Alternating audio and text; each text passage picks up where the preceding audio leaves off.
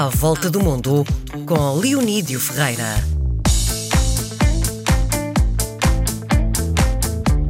Quarta-feira é dia de darmos a volta ao mundo com Leonídio Ferreira, um jornalista eh, do DN que, à conta de muitas reportagens feitas no exterior, foi conhecendo a história de muitos portugueses espalhados no mundo, motivos mais que suficientes para conversarmos com ele às quartas-feiras. Antes de entrarmos propriamente no personagem que nos traz hoje, vivo, Uh, gostava de saber como é que está a ser a tua quarentena. Estás a fazer o teu dia normal? Estás a ir para o teu local de trabalho? Estás em casa? Como é que está a ser a tua rotina? É bem, a rotina está a ser essencialmente caseira. É difícil ser uma rotina, porque quem trabalha no jornal, que é jornalista, não tem rotinas. E ainda por cima em casa, com, com crianças a terem aulas também, acho que é uma experiência nova para, para muitos portugueses. Uh, e pelo mundo fora, aliás, porque este confinamento é, é, é geral. Sim. Mas tem sido uma, uma experiência nova. Uh, não acho que seja comparável ao teletrabalho normal, sobretudo para quem tem filhos, porque o teletrabalho significa que estás em casa e que estás o teu tempo. Uh, neste momento, quem está em confinamento trabalha em teletrabalho, mas também tem que ser quase um professor dos filhos. Muito bem. Um, sentes claustrofóbico? não, não, não, não, não, não, não sinto tenho aproveitado bem uma varanda que até agora desprezava. Muito bem. Bom, vamos entrar então no personagem que nos traz hoje. Vamos viajar até à América e a primeira pergunta que te faço é uh, quem é e como é que o conheceste?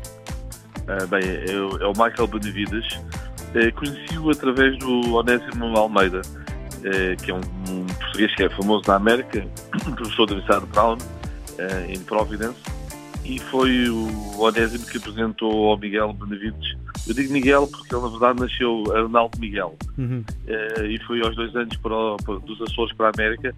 E quando chegou à escola, o Arnaldo Miguel passou a ser Michael.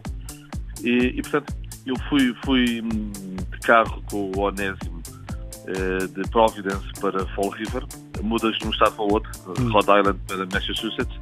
Não deixas de estar numa, numa região cheia de portugueses. É mesmo ali uma zona muito forte de imigração portuguesa, sobretudo açoriana. E então, o Michael, vamos chamá-lo Michael. Diz-me só uma uh, coisa, antes de avançarmos para o Michael. Uh, há alguma justificação lógica para que os portugueses tenham escolhido a região de Fall River para uh, destino de vida? Bem, há a tradição baleeira que já vem de séculos passados e onde portugueses, sobretudo açorianos, participavam. por exemplo, no, no, no Moby Dick do Herman Melville, só para teres a ideia, há três personagens açorianas eh, um deles é o arpoador que tenta matar a, a mítica baleia branca. Mas depois também há muita gente que emigrou uh, pela pesca e mesmo pela indústria. Uh, por exemplo, o caso da família do, do, do, Michael é uma tia que já está emigrada naquela zona e que faz a que chamam a, a carta de chamada e permite também que depois o resto da família vá para, para, para os Estados Unidos. Portanto, no fundo, é uma, é uma acumulação de situações. Cria-se a tradição de imigração para uma zona, pode ser inicialmente pela pesca baleeira, depois pela pesca, mas há uma, há uma altura em que isso já atrai nova imigração, já não vem para a atividade inicial. Muito bem. Uh, tens a noção é que começou a imigração para Fall River, de portugueses?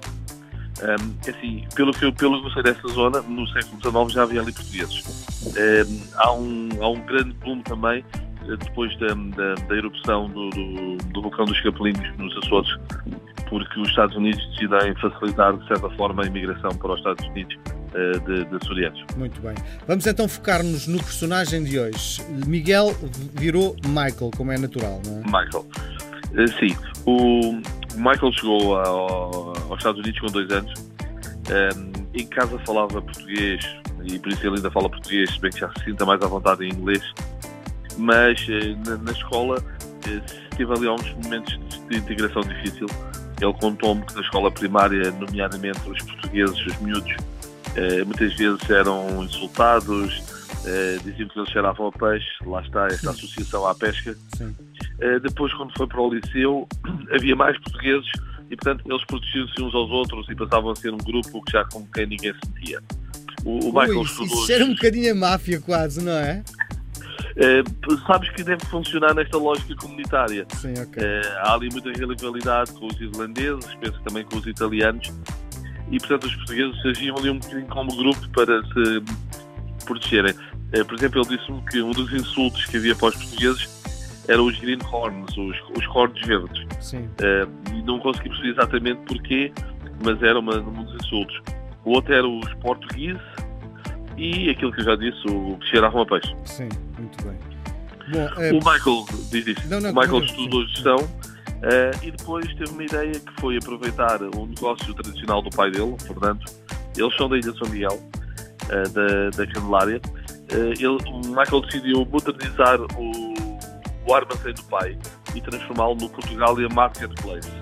Eu penso que neste momento quem vive ali na Nova Inglaterra português provavelmente conhece o Portugalia Marketplace porque talvez seja o melhor sítio para abastecer-se de vinho do Douro, do Dão, do Alentejo, eh, de azeite, eh, de queijos eh, e até de bacalhau. E sabes que o bacalhau é uma coisa curiosa porque o, o Portugal Marketplace é um espaço aberto. Até tem um cafezinho onde podes comer um pastel de nata, mas depois tem uma separação em vidro que é uma câmara onde está o bacalhau. E o, e o Michael explicou-me que os clientes americanos, eh, muita intelectualidade de Boston, que frequenta o, o supermercado e que gosta dos produtos portugueses, não suporta o cheiro do bacalhau. Nossa, como é possível? E, portanto, ele para ter sucesso com o cheiro do bacalhau, teve que ficar separado do resto da loja. Sim. Ou seja, não podia deixar de vender o bacalhau, até porque a clientela portuguesa eh, é, é importantíssima a este nível, mas teve que fazer este compromisso com, com, os americanos, não deixar o cheiro do bacalhau inundar uh, o espaço. Lá está, isso é cultural, porque nós portugueses uh, habituámos a este cheiro e achamos, bem, é assim, achamos agradável, não nos incomoda nada, pá, cheiro a tradicional. o, o Michael teve também um, uma história curiosa. ele, quando era criança, foi umas três vezes à Ilha de São Miguel, mas ele sonhava conhecer Portugal continental, nomeadamente Lisboa. E o pai o indicou como sportinguista, e então um dia, quando ele tinha 18 anos, eh, combinou com um amigo ir ver um Sporting Benfica em Lisboa. Sim.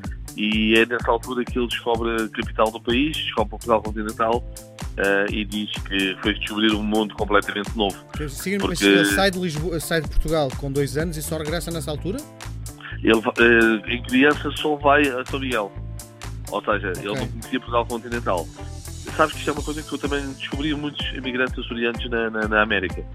Que eles, portanto, imigravam para, dos Açores para os Estados Unidos e é numa fase já mais, mais adulta que sentem o apelo de conhecer o, o resto de Portugal.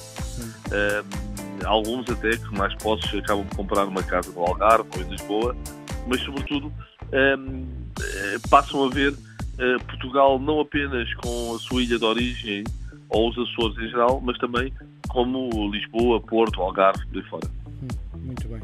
Um, bom, uh, o grande sucesso dele, mais uma vez, tem a ver com os portugueses. No fundo, ele vai para a América, transforma um negócio direcionado para a comunidade portuguesa.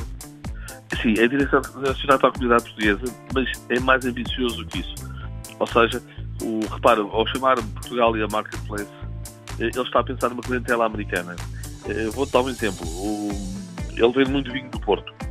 Mas desde que uma reportagem na televisão americana contou que a Declaração de Independência em 1776 foi brindada com vinho da Madeira, a intelectualidade de Boston, professores universitários, passaram a comprar vinho da Madeira regularmente.